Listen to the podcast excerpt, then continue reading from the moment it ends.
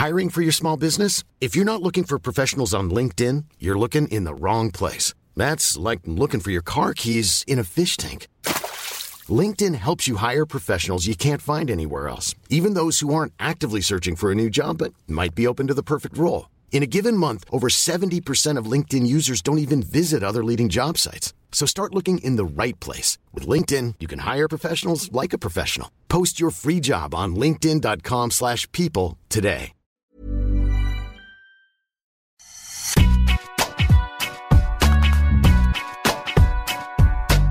Bonjour, bienvenue dans Deep Impact, votre podcast tennis. Je suis ces petits journalistes à Eurosport pour parler de l'actualité de la petite balle jaune. Notre consultant Arnaud Di Pasquale est fidèle au poste. Bonjour.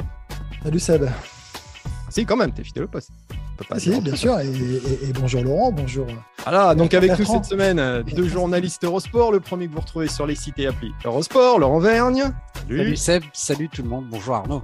Et le deuxième que vous retrouvez régulièrement aux commentaires sur nos antennes, Bertrand Milliard. Bonjour. Bonjour à vous, illustres collègues, et bonjour à tous. Au menu cette semaine, le tournoi de Miami, deuxième Masters 1000 de la saison, que vous pouvez suivre sur nos antennes et applications Eurosport depuis une semaine. Deux thèmes retiendront notre attention avant le final floridien. Nick Kyrgios sera le premier, l'Australien a-t-il l'étoffe d'un top 10 mondial? Ce sera notre débat de la semaine. Et puis nous parlerons d'Ashley Barty, toute récente retraitée, avec cette question qui fâche, va-t-elle vraiment manquer au tennis féminin? Sans oublier l'œil de Deep et la statue de notre partenaire Je sais tes maths. Pour rappel, vous pouvez écouter cette émission sur toutes les plateformes de podcast, Deezer, Spotify, Acast ou encore Apple Podcast. Des extraits vidéo sont à retrouver sur nos sites et applications Eurosport. C'est parti alors commençons par celui qui attire toutes les attentions cette semaine en Floride, Nick Kyrgios. Nick Kyrgios, l'Australien semble dans la forme de sa vie. En tout cas, cette saison, il joue le jeu, il travaille, il se couche tôt, il a l'air d'avoir une vie perso stable. Il y a un truc qui va pas là.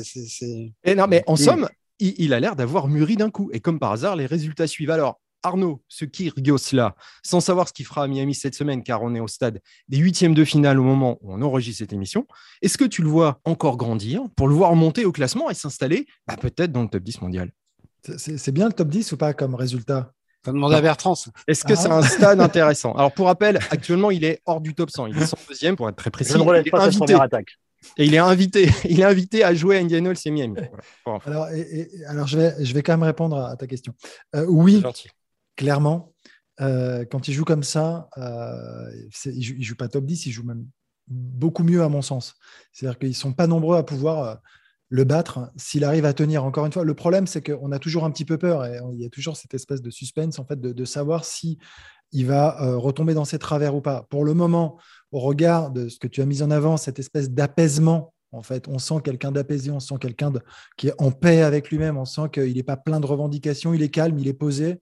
C'est très bizarre d'en parler comme ça, hein. ça fait drôle, hein, je vous le dis. Oui, on après, parle bien de Nick Kyrgios, hein, on rappelle. Après tant d'années, en revanche, mais, mais la manière dont il évolue, dont il joue, en étant euh, bah, plus concerné, en fait, moi je trouve plus concerné, plus calme, plus serein, euh, change tellement de choses. Alors, il y a toujours des petites fantaisies, mais elles sont légères, en fait, et elles font presque du bien, en fait.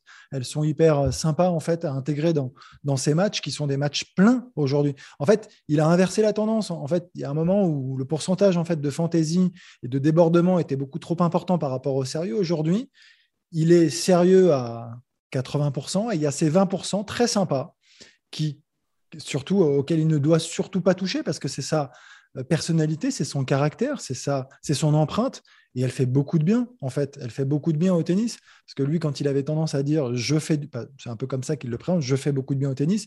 Oui, à la condition que tu ailles au bout en fait. Et là, il peut aller au bout. En plus, avec, en progressant, après, on va, je, vais en laisser un petit peu aux, aux copains.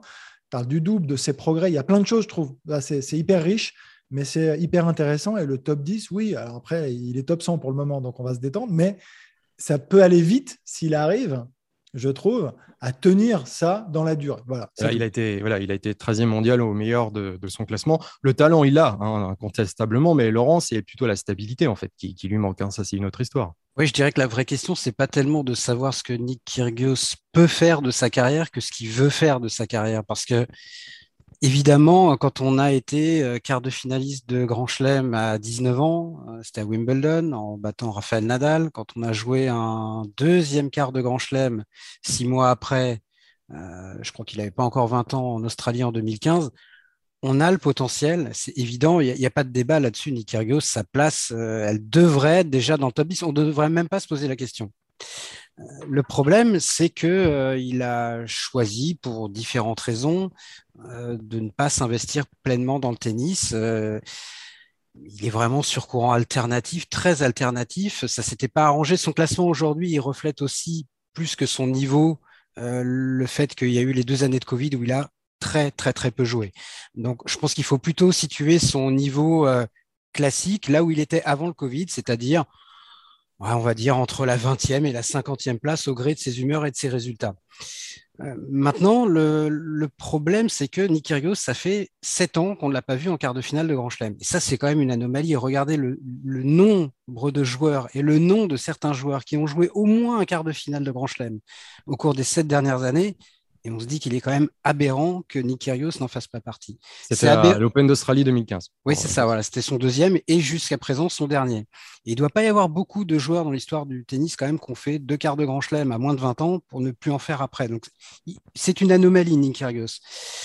Je pense qu'il faut distinguer deux choses, le grand chelem et le reste du, du calendrier. Aujourd'hui, il va y avoir des coups à jouer sur des tournois comme les Masters 1000 parce que Roger Federer a 40 ans et qui ne joue quasiment plus au tennis depuis deux ans, parce que Novak Djokovic a les problèmes que l'on connaît avec sa situation vaccinale. Et même sans ça, Novak Djokovic, va de plus en plus se concentrer sur les grands chelems. L'année dernière, déjà, il a fait beaucoup d'impasses parce que Rafael Nadal va avoir 36 ans et qu'il est quand même assez régulièrement blessé et que la génération derrière, même si elle est forte, voire très forte pour certains, elle n'a pas le même pouvoir hégémonique que, la précédente génération. Donc il y a des coups à jouer.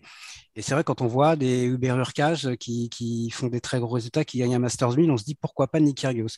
Et ça, je pense que sur une semaine, ou même sur dix jours, typiquement à Miami ou Indian Wells, le format est un peu plus long, mais ça reste du 2-7 gagnant. À mon avis, il a vraiment des opportunités et il peut jouer le feu pendant une semaine et peut-être au moins faire une finale, voire gagner un Masters 1000. En Grand Chelem, c'est très différent à mon avis. On est sur du 15 jours, 7 matchs en 3-7 gagnants. Et là, j'ai quand même beaucoup de mal en tout cas dans en l'état actuel des choses, euh, à imaginer qu'il puisse jouer un rôle majeur dans les très très grands tournois. Et c'est pas pour rien si on ne l'a pas vu depuis sept ans en quart de finale, au moins en quart de finale de Grand Chelem. Donc il n'y a pas de hasard.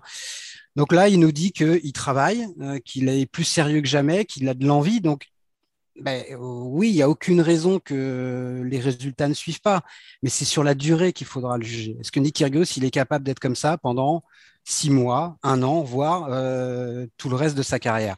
Ça, aujourd'hui, moi, je suis pas prêt à lui donner un chèque en blanc là-dessus parce que rien de ce qu'il a fait et surtout pas fait depuis des années me rend optimiste là-dessus. Mais euh, je, ne demande pas mieux, sincèrement, je demande pas mieux et j'espère que ce sera le cas. Maintenant, même par rapport à ce qu'il fait en ce moment, euh, je trouve que si on prend le match contre Rafael Nadal à Indian Wells, moi, je l'ai trouvé excessivement nerveux et agité presque même en début de match, alors qu'il menait, qu'il avait un break d'avance, que tout allait bien, il, était excessivement euh, tendu. Peut-être que euh, c'est ces matchs-là qu'il va falloir aussi qu'il arrive à gagner. c'est ces grands matchs, on, sait qu'il peut embêter tout le monde, mais le problème, c'est que ces grands matchs, il les perd quand même le plus souvent. Et il va falloir qu'il finisse par réussir à les gagner. Et sinon, dernière petite chose, moi, je me demande si ce ne sont pas les caméras du Drive to Survive euh, version tennis qui est en train de se préparer, qui ne le motive pas aussi. Je pense qu'il a très envie quand même d'avoir un, rôle plus que de figurant dans, ce programme-là. Alors, c'est vrai que Miami à part, hein, encore une fois, il a été battu que par deux hommes cette année, donc Medvedev et Nadal, qui sont les deux hommes forts de cette saison. Et c'était des matchs avec des parcours quand même assez impressionnants. Alors, c'est vrai que ça motive, mais ça montre aussi un peu ses limites, Bertrand, toi qui l'as vu étant, étant le Benjamin de, cette émission, je suis évidemment très proche de, des réseaux sociaux et je suis beaucoup euh, les joueurs sur les réseaux sociaux. Et euh, je le suis, moi j'aime beaucoup Nick hein, je crois que chacun le sait, c'est un joueur que j'adore. J'adore le commenter, j'adore le regarder jouer. Ou même aller le voir jouer d'ailleurs, tout simplement, euh, quand je suis dans un stade de tennis. je pense que il a eu un petit déclic cette saison parce que dès l'avant-saison, en fait, il s'est mis à travailler c'est réel, comme un fou. Il a beaucoup travaillé le physique. C'est quelque chose qu'il ne travaillait pas avant. Il a fait de la salle, il a fait. Euh, il a été sérieux. Alors, moi, je pense que malheureusement, tout ce qu'a dit Laurent est vrai. Et Euh, malheureusement? Non, non, non, non malheureusement, c'est pour la suite en fait. C'est pas, ce que c'est pas malheureusement, c'est pas ce que, ce que dis, c'est la suite. Euh, je crois que malheureusement, c'est très fragile, ça. Et en fait, on peut jamais trop savoir. Là, il a fait les efforts, effectivement. Pourquoi? Il se sent actuellement très bien dans sa vie personnelle. Et il fait partie de ces joueurs, et chacun a sa personnalité, qui a besoin de se sentir bien dans sa vie personnelle, dans sa vie privée, pour pouvoir être bien dans sa vie professionnelle, c'est-à-dire pour avoir envie de jouer et pour montrer le meilleur. Actuellement, il a une petite amie dont il a l'air d'être très amoureux. Et puis des vidéos qui sont assez mignonnes où il, lui fait trois bisous avant d'aller. Cela ne nous regarde pas. Puis, si, ça nous regarde parce qu'il l'a mis sur en public. Et, il revient lui en faire un quatrième euh, avant de rentrer sur le cours. Enfin, c'est marrant. Quoi. Voilà, c'est vraiment, on a l'impression d'un ado un peu. voilà, il est très amoureux. Il a son meilleur pote qui est avec lui là, sur la tournée euh, américaine. Euh, donc, ça, il, se sent bien dans sa vie perso. En plus, elle l'a accompagné là, sur les tournois loin, parce que c'est quelqu'un qui a du mal à être loin d'Australie, loin de chez lui. D'ailleurs, ça rejoint un peu le problème Barty aussi. Les Australiens, ils sont toute l'année très très loin de chez eux. Donc, il est bien en ce moment, il a envie de faire les efforts, il les fait, et quand il les fait, c'est phénoménal. Je crois qu'Arnaud va en reparler tout à l'heure, mais il met une tôle au 7 mondial, mais une tôle absolue. Le gars, il voit rien. C'est quand même un gars, c'est un, rouleau compresseur. Il se fait marcher dessus pendant euh, tout un match. Euh, il est capable d'accepter Medvedev en Grand Chelem. Nadal s'est passé pas très loin en Masters Alors tu dis, il faut gagner ces matchs-là. Laissons-le déjà euh, retrouver son meilleur niveau, battre déjà quasiment tous ceux qui sont en dessous et, et, retrouver ce rythme qui lui permettra peut-être bientôt de gagner ces matchs-là. Donc le top 10, il a le potentiel, il a un potentiel meilleur que le top 10, il pourrait être top 5. Maintenant, c'est la constance, c'est la durée. En ce moment, il est bien. Jusqu'à quand ça va durer? On sait aussi qu'il y a un problème de surface. Il ne va pas aller sur terre battue. Donc, c'est pas là qu'il va améliorer son classement. Il est revenu dans le top 100, mais c'est fragile. Euh, je pense qu'il va essayer de faire une grosse saison de gazon, ça c'est sûr. Euh, pour moi, il a le potentiel de gagner un tournoi comme le Queens ou comme Halle. Et, et Wimbledon, bah, comme l'a dit Laurent, c'est 15 jours, c'est 5-7. Euh, il faut avoir le physique. Il faut que cela dit, dit, sur Wimbledon, c'est peut-être là où il a les plus, les plus, le plus de chance parce que tu peux faire 5-7 en moins de 3 heures, ce qui est, pas vrai. le Le problème, il va être là. Est-ce que son physique va tenir? Est-ce qu'il va suffisamment bosser physiquement? Et ça, c'est pas le plus marrant en tennis. Hein. Pour, euh, pour tenir ce niveau-là tout le temps, j'en suis pas sûr. Pour l'instant, laissons-le revenir tranquillement, déjà dans le top 50.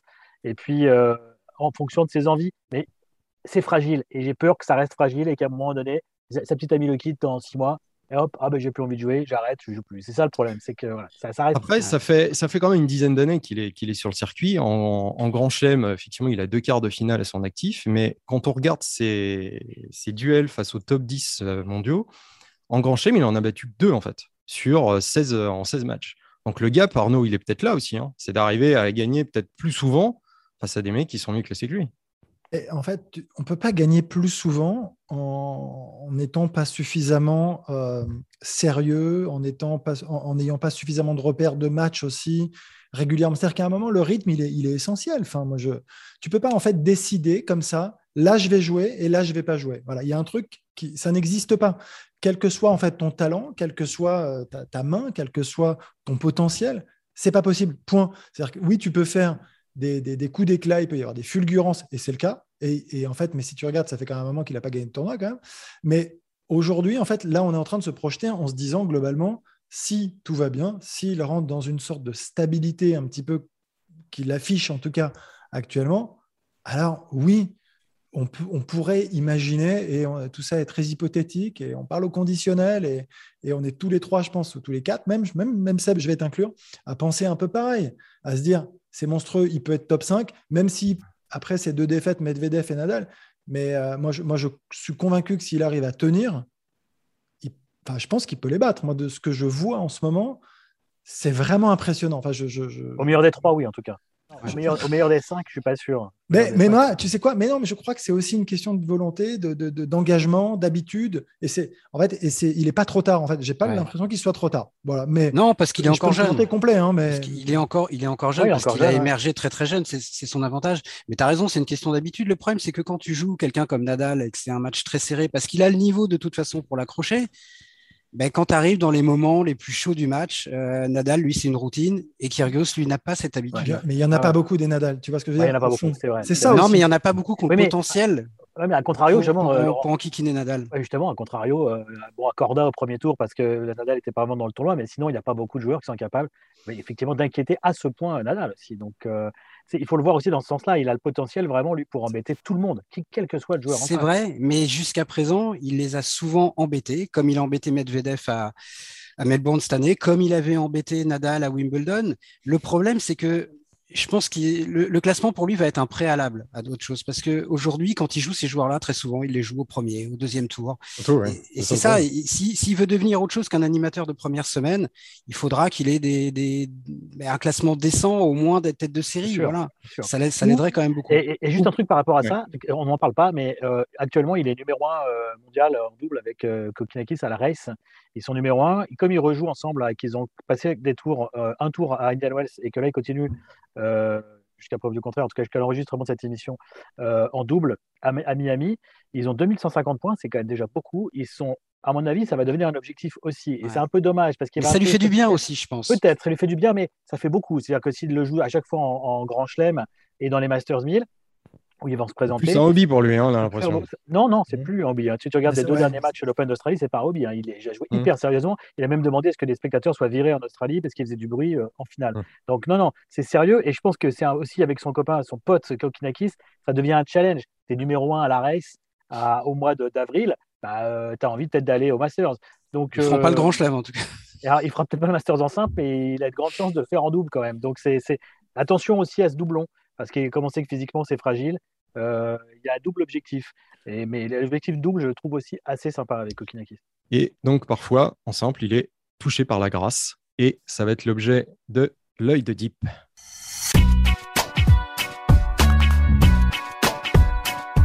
Ouais, mais je, je me suis fait manger la feuille un petit peu déjà par, par Bertrand, qui n'a pas pu s'en empêcher. Je ne sais pas si on l'a commenté ensemble, Bertrand. Je l'ai commenté. euh, non, non, non, tu l'as commenté avec euh, quelqu'un d'autre. Je, l'ai Ok, regardé. je vous ai donc écouté. je- ne savais pas, mais, mais je me souvenais. Alors, vas-y, parle-nous. Alors, deuxième De set- ce moi, je- moment. alors, je, je voudrais parler donc de ce match de Kyrgios euh, contre Rublev et principalement du deuxième set où euh, tu te dis Kyrgios a gagné euh, 6-3 le premier, ça va s'équilibrer, ça va être tendu, Rublev va euh, réagir. euh, et en fait, il se passe un truc où j'ai l'impression de voir un Kyrgios euh, vraiment voler enfin, dans, dans- dans la zone en chaleur totale. C'est extraordinaire. Et alors, ce qui, ce qui est assez étonnant, je ne sais pas si vous vous souvenez, mais il est en train de se toucher le genou quand même à la fin du premier set. hein. En train, et nous, on est en train de se dire, est-ce qu'il ne va pas abandonner Au début, C'est- même. hein. C'est très drôle. Et donc, il y a- et, et puis d'un coup, il y a une sorte de relâchement en fait, mais je pense dû aussi un petit peu à ça. Et en fait, toutes les planètes s'alignent à ce moment-là. Et il est, enfin moi je l'ai jamais vu jouer comme ça. C'est-à-dire quand, c'est pour ça que je fais le lien ou pas avec le double. Est-ce que la qualité de retour, c'est aussi le double qui peut l'aider Tu vois, à ce moment-là, sur les deuxièmes balles, je crois que c'est que des coups gagnants. Alors attention, vous allez me dire, Rublev en deuxième balle, il est perfectible. Il l'est, c'est vrai. Mais de là à mettre des ogives comme ça, à rentrer dans le terrain et, ne faire que des coups gagnants, j'ai l'impression qu'il il le réplique. Enfin, il arrive maintenant à tout le temps, enfin, prendre euh, les initiatives avec beaucoup de confiance.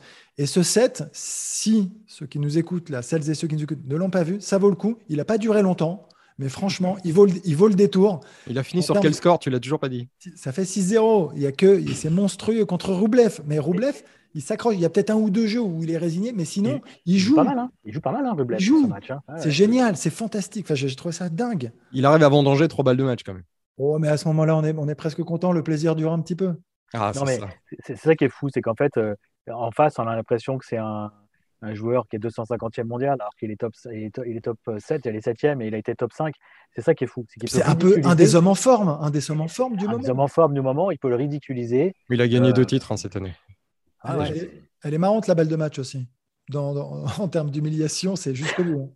Tu penses Ah, qu'il a vraiment voulu l'humilier à ce point-là? Non, pas du tout. Pas du Regarde tout, à la fin, il est super, super euh, droit. Oui, il va- il dit rien, et, même pas d'effusion de joie, rien du tout. euh, comme si c'était euh, comme une lettre à la poste. Quoi. Il y a un coup que j'ai adoré, Arnaud, c'est à un moment donné, donc il fait, euh, il fait un gros service, le retour de coup de, de Rublev est assez court, et Rublev s'attend au fameux coup droit décroisé, parce qu'il il- il- il est incroyable le coup droit décroisé de puissance de, de Kyrgios, et là, il fait cette espèce de coup droit slice long, très léger, en fait, les Rublev il est pris à contre-pied, et il fait, ce, il fait un, un coup droit gagnant en slice, un peu à la Federer, celui-là, il est Ouais. exceptionnel aussi, complètement Ouais, masqué. Euh, Après, moi, je trouvais que service coup droit, on, sait ce qu'il vaut. Moi, là où j'ai été encore bluffé, c'est par son revers. Et euh, je pensais, alors, je n'ai jamais trouvé qu'il avait un mauvais revers, mais je pensais qu'il y avait un, écart important quand même entre son, coup droit et son revers. Et là, je trouve qu'il a d'excellentes sensations et même en toucher, c'est-à-dire qu'il arrive à chaque fois à être très précis dans ses frappes, dans ses coups d'attente, avec le changement de rythme au bon moment. En revers, on sent une confiance aussi totale en ce moment. Et ça, ça c'est assez nouveau. Enfin, moi, je l'ai rarement vu jouer aussi bien au revers. Mais une question, Arnaud, quand tu étais joueur, quand tu as, un mec en face de toi, là, tu, tu, tu Rublev, là, tu as un mec en face de toi qui, à un moment donné, se met à frapper ses coups droits de plus en plus fort sans bouger les jambes. C'est-à-dire qu'il il a, il a une espèce de mouvement, il est les jambes raides, il en fait un, puis deux, puis trois, tu dis, il va, il va exploser. Et, et ça fait des ogives, et ça finit par un truc à 150 à l'heure gagnant. C'est monstrueux.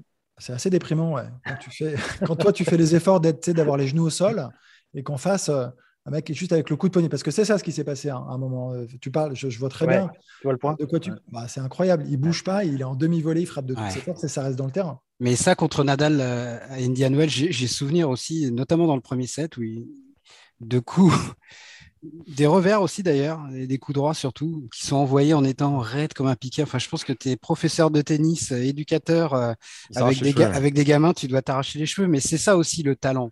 On dit souvent, c'est quoi le talent? Ben, Le talent, c'est d'arriver à, être très très fort, à envoyer des coups gagnants dans tous les sens en faisant des choses qui ne sont pas du tout académiques et qui vont même à l'encontre de ce qu'on te dit, qui est, là dans le manuel, c'est la base. Voilà, c'est pas dans le manuel. Donc euh, lui, il sait faire ça et c'est vrai que c'est un plaisir de le voir euh, investi et de, le voir comme ça. Maintenant, comme on disait tout à l'heure, bah, pourvu que ça dure. Mais moi, je ne pensais pas qu'il réussirait à, enchaîner dans le sens où j'ai trouvé que c'était un peu la libération, tu sais, par rapport à sa blessure. Je joue très relâché et ça tient et ça tient et c'est génial et, je gagne ce match de cette manière. Mais là, en fait, il, s'en sert plutôt positivement, mais en même temps, c'est ce qu'on ce qu'on dit depuis le début. Il y a, il y a ce qu'on se demande, en fait, c'est la question s'il y a ce petit grain de sable qui vient un petit peu euh, enrayer un peu la, mécanique, est-ce que ce grain de sable, il arrive à le chasser tout de suite ou est-ce que justement, ça, ça risque justement de, de, de, de le prendre et, et, et, de le faire tomber dans ses travers? C'est la seule question qu'on se pose aujourd'hui tout à l'heure, excuse-moi Sébastien, tout à l'heure je disais sous forme de boutade qu'il était peut-être motivé aussi par euh, les caméras et par le tournage de, de la série. pardon, je ne sais plus si c'est Netflix ou Amazon Prime, ça n'a pas d'importance. Mais je plaisante qu'à moitié parce que, euh, notamment le match contre Nadal, j'ai souvenir que justement sa, sa petite amie euh, Costinazzi était équipée aussi. Elle avait un boîtier. On a vu plusieurs plans de la caméra là-dessus. Donc je pense que euh, la série a aussi envie de mettre Nick Kyrgios en avant parce qu'il est un personnage comme il y en a peu, voire pas d'autres dans le tennis. Et donc il y a sans doute un, bah, ça peut être un deal, euh, un deal. Euh, c'est pas un deal écrit, hein, mais gagnant-gagnant. C'est-à-dire que ça peut servir à Kyrgios, ça peut servir à la série aussi. Et je pense que c'est pas si neutre que ça. Si ça peut le motiver, tant mieux. Ouais, ils vont avoir un peu de temps de montage parce qu'effectivement, Kyrgios ne fera pas la saison sur terre battue. On disait ça tout à l'heure, d'ailleurs, comme, comme Andy Murray. Mais une dernière question est-ce que finalement, le, le, le, secret du bonheur du circuit, ce serait pas justement de, de, choisir son calendrier, simplement? D'arrêter de subir les tournois et le rythme comme ça du calendrier ATP Ça dépend quels sont tes objectifs. Euh, si ton objectif est d'être numéro un, tu peux pas. Si ton objectif est d'être performant toute la saison, tu ne peux pas. Si c'est d'être performant sur une partie de saison, peut-être, mais euh, c'est aléatoire. Souviens-toi qu'Evan Lendl, euh, un connaisseur du Lendl euh, dans cette émission, les années, l'année où il a voulu zapper Roland Garros pour se, préparer mieux à Wimbledon, finalement, il n'a pas eu le meilleur résultat, il n'a pas gagné le tournoi pour autant. C'est pas toujours euh, choisir comme ça une période, c'est pas forcément très ah, bon. parce que il a probablement perdu un Roland Garros. En plus, tu coupes le rythme, tu coupes euh, le rythme de ta saison, etc. Quand... Là, en ce moment, il est bien lancé, Kyrgios. Si il allait sur terre battue, par exemple, même serait-ce qu'à Madrid, où il a terre battue euh, un peu en altitude, qui avec des balles qui volent et qui est plutôt favorable aux attaquants. À Madrid, il a déjà brillé. Il pourrait très bien, à mon avis, faire un très bon résultat à Madrid. C'est un peu dommage de, de zapper complètement cette saison-là, parce que déjà en termes de classement, c'est pas bon. Et tu dis oui, c'est un luxe. Bah, c'est un luxe quand tu as, été quand es Federer, Nadal ou Djokovic, quand tu as plus de 30 ans ou plus de 35 ans, que tu as tout gagné et qu'effectivement tu peux choisir. Quand tu en as 26, que tu n'as pas gagné grand-chose encore et que euh, euh, tu dois garder un certain rythme de compétition pour essayer d'être bon partout, je suis pas sûr que ce soit. Euh, c'est un luxe qui peut se payer parce qu'il parce qu'il a cette ambition-là. Mais mais s'il avait une ambition plus élevée, il serait obligé de, passer aussi par les cases terre battue, sans forcément jouer toutes les semaines. Une joueuse, en tout cas, n'a pas, enfin, a choisi de, ne plus subir le rythme de calendrier. Alors WTA, donc pour le coup, c'est la désormais ex numéro 1 mondial, Ashley Barty. Ce qui va nous amener à nous poser la question qui fâche. Ashleigh Barty va-t-elle vraiment manquer au circuit féminin C'est notre question qui fâche. Une semaine après son départ surprise à la retraite, à 25 ans, quelques semaines après avoir remporté son troisième titre du Grand Chelem en Australie, certains ont été surpris par sa décision, d'autres moins. Euh, alors, est-ce que son départ va laisser un énorme vide sur le circuit, Laurent? Un, énorme vide à long terme, je, ne sais pas. Euh, le, tennis est toujours plus grand que, que la composante de, de, ces champions de toute façon. En revanche, c'est sûr que là, c'est la numéro un mondiale. C'était en plus une fille qui semblait vraiment partie pour dominer parce qu'elle est capable de gagner sur toutes les surfaces. Elle avait gagné Roland Garros, elle avait gagné Wimbledon, elle avait gagné l'Open d'Australie. Donc on avait enfin une championne complète, en plus une joueuse vraiment formidable à avoir joué, euh, qui était, euh, qui était qui avait toutes les armes, qui était une belle joueuse, qui composait, moi c'est ce que j'ai écrit la semaine dernière, à la fois un tennis très moderne avec un peu euh, un charme subtil de l'ancien. Donc c'était, moi j'aimais vraiment beaucoup cette joueuse. Après, euh, c'était pas la championne la plus charismatique du monde. C'est pas, elle n'avait pas un potentiel de star à la Serena Williams, par exemple. Donc, sur ce plan-là, je ne pense pas qu'elle va manquer au tennis. En revanche, la joueuse, oui, va manquer au tennis. Et puis, c'était quand même une très grande championne. Donc, euh, à mon avis, on ne peut que regretter son départ. Euh, tu disais que certains avaient été surpris, d'autres pas. Moi, je pense quand même que tout le monde a été surpris euh, en tout cas que ça arrive à ce moment-là. C'est vrai que moi j'en avais parlé notamment avec Mats Wilander il y a quelques temps, qui faisait partie de ceux qui ne voyaient pas Ashley Barty jouer euh, comme ça jusqu'à 30 ou 35 ans. En revanche là, elle venait de gagner, elle a gagné deux grands chelems en six mois, elle était vraiment bien installée à la première place mondiale, elle semblait avoir trouvé vraiment un équilibre justement dans sa gestion du calendrier qui lui permettait d'être performante quand il le fallait, c'est-à-dire pour elle dans les grands chelems. Donc que ça tombe à ce moment-là, à mon avis, pour moi en tout cas, ça a été quand même une très très grande surprise. Mais euh, le tennis féminin s'en relèvera. Et là, il y a une jeune championne qui va devenir numéro un mondial après Miami, qui s'appelle Iga Swiatek. Moi, j'adore. Qui, pour le coup, elle est quand même aussi, même si elle n'a gagné, entre guillemets, qu'un seul tour du Grand Chelem pour le moment, euh, a montré qu'elle était capable de répondre présent dans la plupart des grands tournois. Je l'avais annoncé la semaine dernière. Hein. C'est vrai, c'est vrai. J'ai fait une partie. C'est vrai que tu as été très fort. Donc, euh, oui, le tennis féminin s'en relèvera. Euh, en tout cas, côté jeu, Arnaud, c'est vrai que Barty, c'était vraiment une joueuse, euh, une joueuse à part hein, qui proposait des alternatives par rapport aux autres joueuses. Est-ce que c'est pas ça aussi qui va manquer au circuit? Bah oui, complètement, c'est ce qui va manquer. Alors moi, c'est pareil, hein, pour rejoindre un petit peu ce que, ce que disait Laurent. Enfin, elle, va manquer aux connaisseurs, en fait, clairement. Mais après, aux yeux du grand public, franchement, euh, c'était une fille hyper discrète, euh, anti-star presque, donc euh, passée presque inaperçue. Donc c'était soit tu connaissais vraiment le tennis et tu te disais ouais, c'est absolument génial, elle varie, elle est capable de, jouer tous les coups du tennis. C'est vraiment très très agréable à regarder avec la construction des points et tout ce qu'on sait. c'est un petit gabarit, 1m66 aussi, donc elle, elle, compense ce déficit de puissance justement par une science du jeu euh, phénoménale. Donc tout, ça, quand, tu es connaisseur, c'est sublime, tout simplement. Après, euh, la question, c'était la question qui fâche. Non, non, je, crois qu'aujourd'hui, Ashley Barty, euh, pour le grand public, en tout cas, je ne suis pas sûr qu'elle était si connue tu vois, je ne suis pas certain. Mais aujourd'hui, c'était d'ailleurs un petit peu, c'est un peu ce qui manque peut-être au, tennis féminin depuis quelques années, depuis euh, le déclin de, de Serena. de, Serena, j'allais mm. dire des Sir mais de Serena en effet. Voilà, donc on, voulait gagner peut-être un peu en lisibilité, en, pensant qu'elle allait s'installer durablement, mais c'est pas son truc et elle l'exprime très bien. On sent beaucoup de recul, de maturité en plus, euh, beaucoup de réflexion derrière. Moi, je ne crois pas qu'elle reviendra. Donc, euh, donc voilà, pour Ça, il faut ne jurer de rien. Hein. Il y en a plein qui ont dit qu'elle ne reviendra jamais. Et qui elle n'a pas fermé la porte hein, d'ailleurs. elle, a dit que, elle a dit qu'il ne faut jamais dire jamais. Et elle dit si dans 2-3 ans, j'ai vraiment j'ai à nouveau une envie de tennis, de compétition. Elle, a que 25 ans. Mm. La première fois, elle avait arrêté à 18 et elle avait mm. dit qu'elle reviendrait. elle, est revenue.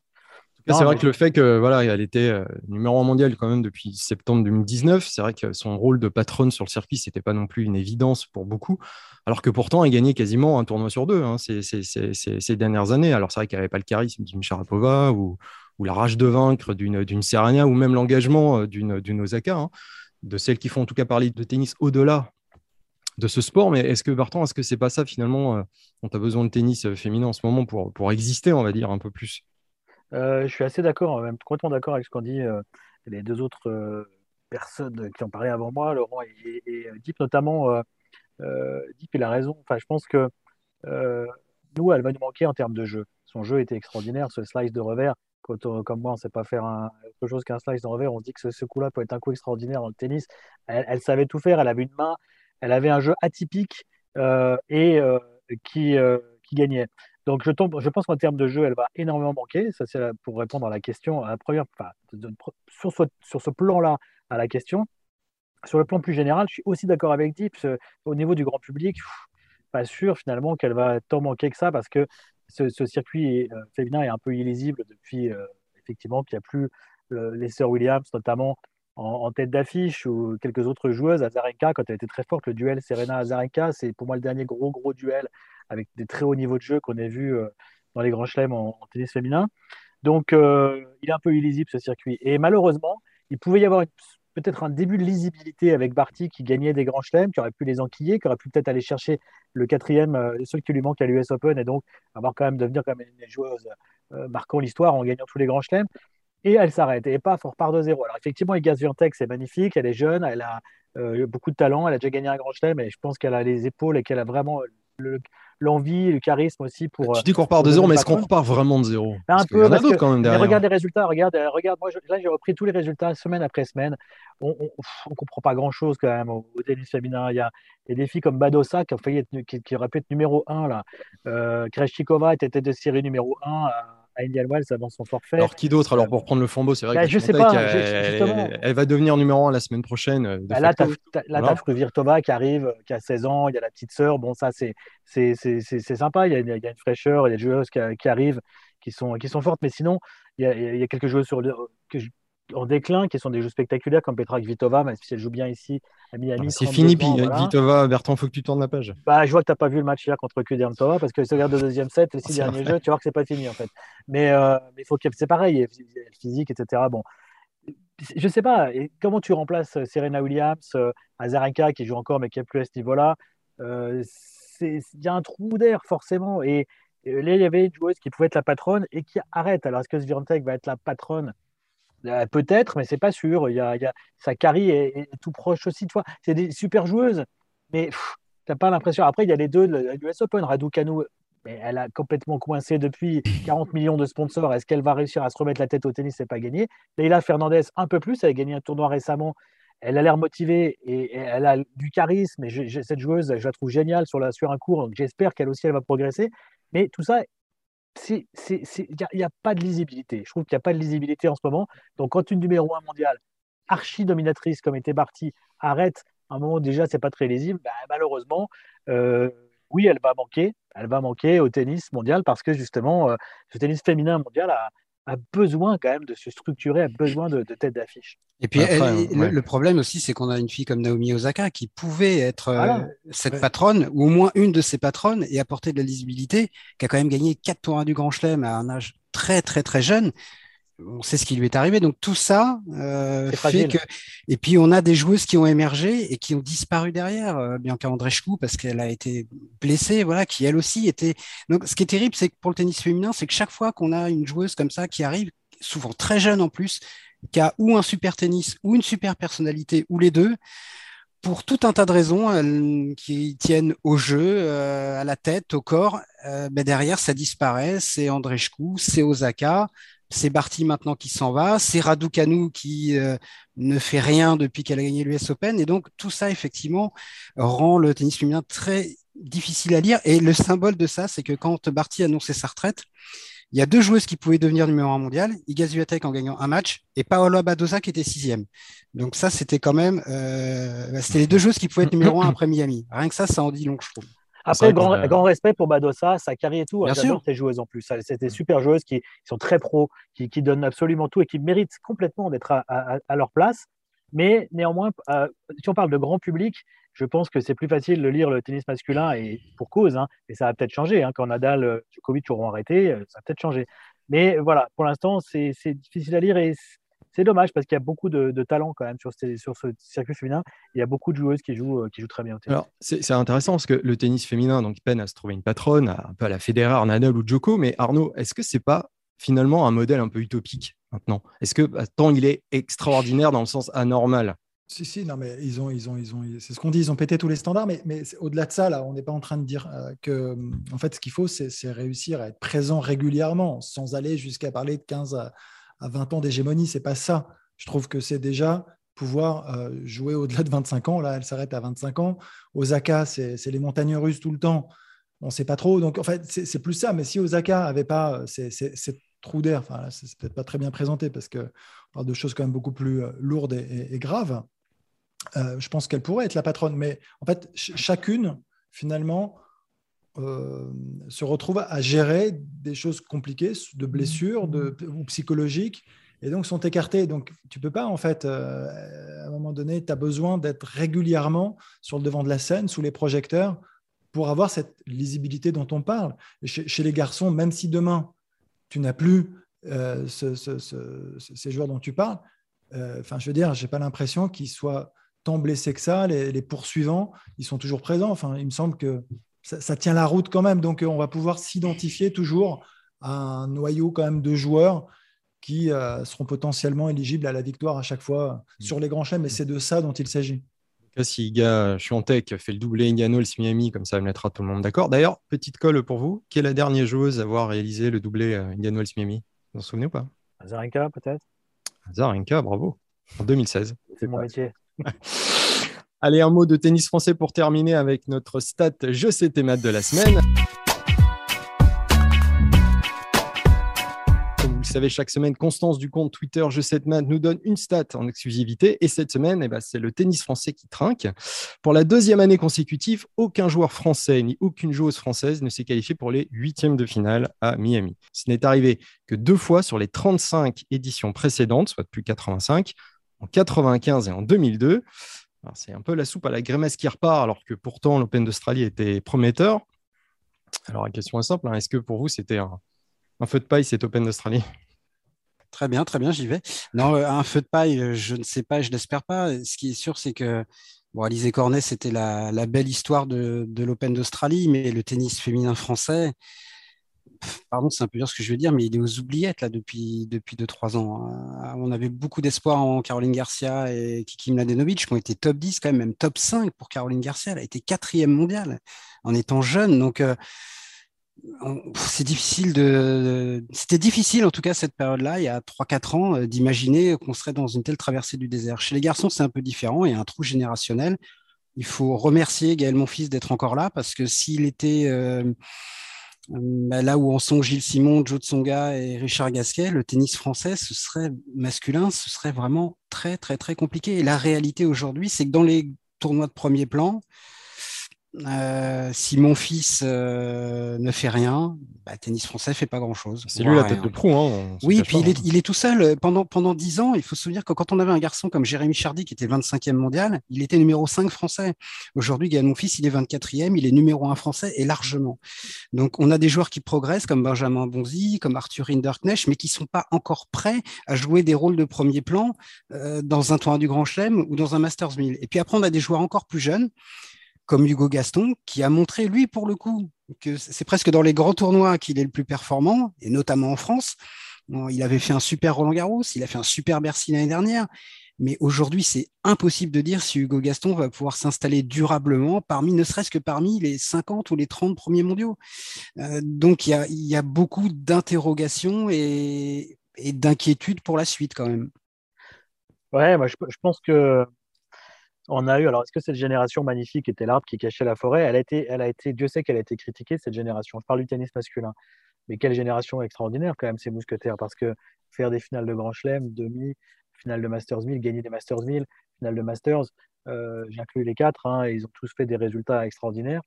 Euh, on a été gâtés, euh, peut-être trop, parce qu'on a l'impression que c'est une obligation. Si on prend tous les pays, je me souviens que Laurent a parlé il n'y a pas si longtemps dans un Eurosport Tennis Club, et on en a reparlé ici dans Deep Impact du tennis américain, est connu, euh, c'était quand même un beaucoup plus grand pays que la France, et un pays, Dieu sait que ce pays a eu des succès en tennis.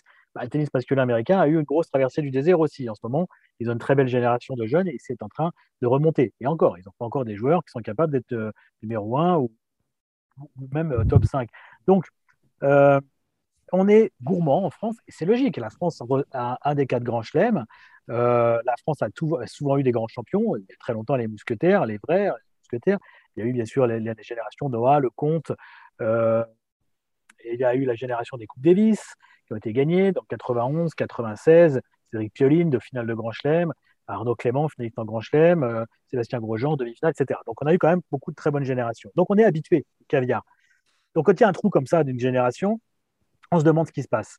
Et on a un peu peur, parce que pour les filles, Laurent l'a évoqué, mais derrière, rien. Malheureusement, derrière, il n'y a rien qui arrive. Donc, euh, déjà, des générations actuelles, elles coincent, mais en plus, derrière, il n'y a pas grand-chose. Et chez les garçons, j'ai un peu peur, parce que, voilà, moi, je trouve que Hugo Humbert a un énorme potentiel, mais en ce moment, il n'est pas bien. Donc, euh, il a, depuis les Jeux Olympiques, il a fait une très belle partie de saison. Après, le gazon plus Géo, bah, on ne le voit plus trop. Les autres, ils sont bons, mais je ne les vois pas même top 30, Corentin Moutet et Hugo Gaston, il y a un problème de gabarit aussi, ils ne sont pas très grands. Il y a, beaucoup il y a, du talent chez Hugo Gaston, il a fait un bon Miami, mais euh, j'ai du mal à aller vraiment arriver, en tout cas, progresser comme, comme, comme un Hugo Humbert qui, lui, à mon avis, a un meilleur potentiel. Bon, et derrière, y a-t-il des, juniors ou vraiment quelque chose d'étoffé? Je ne suis pas sûr. Alors, la question que je me pose, c'est est-ce qu'il faut être extrêmement exigeant et se dire mais c'est anormal, c'est pas normal qu'il n'y ait pas euh, moins trois joueurs dans le top 30 euh, euh, ou, 5 dans le top 50 parce qu'il y, a toujours beaucoup de densité dans le tennis français et il y en a encore actuellement. Hein, Benjamin Bonzi, il a aussi, je trouve, lui, peut-être le meilleur potentiel dans tous ces jeunes. Il progresse bien. Et Daknecht, ça progresse énormément. Une finale en début de saison, par exemple, sur le circuit. Est-ce qu'il faut se dire c'est pas normal et on devrait toujours avoir des joueurs dans le top 30, dans le top 20 en se comparant à l'Espagne, par exemple, il n'a jamais de trou. L'Espagne, c'est hallucinant. Ils vont perdre Nadal, ils vont avoir Alcaraz. Donc voilà, C'était quoi ta question? J'ai perdu ta question. Mais, à part l'Espagne, bah, est-ce qu'il faut se, demander, se dire est-ce que euh, ce n'est pas normal pour un pays comme la France d'avoir un trou d'air générationnel hum. Il faudrait être comme l'Espagne, d'avoir toujours et toujours des joueurs, des top joueurs, parce que l'Espagne, effectivement, il n'y a pas de génération, euh, qui, il a pas de génération vide. Ou alors, est-ce qu'on a le droit, nous aussi, comme les États-Unis, comme la République tchèque, chez les garçons actuellement, comme la Suède, qui n'a plus personne, c'est un grand pays de tennis, euh, comme l'Italie, qui est de nouveau une grande génération, mais qui n'en a plus eu pendant longtemps. Est-ce qu'on a le droit, nous aussi, d'avoir un trou d'air? C'est la question que je pose à, à, Deep. Peut-être qu'Arnaud a une réponse. Voilà. Il était DTN. Et voilà, bah, tu sais, toi, quelles sont les exigences et, quelle, devrait être la place de Rapidement. Est-ce qu'on a le droit d'avoir un trou générationnel J'aurais bien aimé, euh, les amis, qu'on fasse un, vrai débat euh, là-dessus. Enfin, je, je sais pas, je trouve que je ne savais pas que ça, qu'on irait jusque-là et que ça déborderait comme ça. Euh, moi, ce que je tiens à dire, c'est qu'un Clément ou un Grosjean, on n'imaginait pas une seconde qu'ils puissent être tous les deux 10 et 4. ok? Non, mais à un moment donné, la réalité du terrain, quand on se dit à la formation, la formation, il n'y a rien d'écrit en fait. C'est ce que je veux dire par là. Et que oui, il y a des jeunes qui arrivent, Bertrand, et qui, qui jouent très très bien. Après, est-ce que c'est la garantie d'être top 20 je pense qu'il y a... Non, il n'y en a aucune, mais il y en a plein en fait sur lesquels il n'y avait pas de garantie. Il y, en a un paquet. Euh, ceux sur lesquels on a de la garantie, c'est ceux qui sont hyper précoces dans l'absolu, c'est les, les, extraterrestres. Et ceux-là, ils sont identifiés par n'importe qui. Hein. Pour moi, les choses sont très claires. Enfin, à 18 ans, Alcaraz, euh, voilà, les, grands, grands, grands talentueux. Mais après, globalement, globalement, il y, il y a la formation à la française. Moi, il y, a plusieurs, c'est long, hein, mais il y a plusieurs choses qu'il faut. Oui, la, densité, elle, sera toujours là, je pense, chez les mecs. Voilà, moi, je pense que globalement, vu le nombre de jeunes, il y a as 200 000 jeunes, je crois, de moins de 12 ans, euh, ça brasse, euh, il y aura toujours des éléments qui seront forts. On ne sera pas la Suède, je ne crois pas qu'on devienne la Suède. Jamais. Voilà, il y en aura toujours, parce que le système marche bien, parce qu'il y a des gens très compétents, parce qu'on a un maillage territorial qui est honnêtement hyper bien rodé, avec des détections sur les tout jeunes, avec euh, les, les ligues qui fonctionnent très bien, avec vraiment des équipes techniques partout sur le territoire. Pour ça, je ne peux pas imaginer, je ne peux pas croire une seconde voilà, que demain, il n'y ait plus euh, de, de, profondeur dans le top 100. Mais c'est pas. Après, nous, ce qu'on avance, c'est quoi? C'est des victoires de Grand Chelem, c'est des top 10, c'est ça dont on parle. C'est ça? Non, moi, je suis pas d'accord avec ça, parce que ah, moi, je, pense que ce qui a fait qu'on a jugé trop durement la génération Gasquet, Songa, mon fils Simon, c'est. pas gagné de Grand Chelem. C'est le cas Noah. Il y a Maldon parce que Yannick Noah a gagné Roland Garros. Mais Noah, c'est une exception, c'est presque une anomalie à l'histoire, à l'échelle du tennis masculin français. On avait, quand Noah gagne, on n'avait pas gagné de tournoi du Grand Chelem depuis 1946, 37 ans. Alors aujourd'hui, ça en fait 39, euh, mais ça restait une exception. Donc on ne peut pas faire une exception d'une règle et demander à, quelques générations que ce soit de, de, de faire une règle de ce qui était et de ce qui reste une exception pour le tennis français.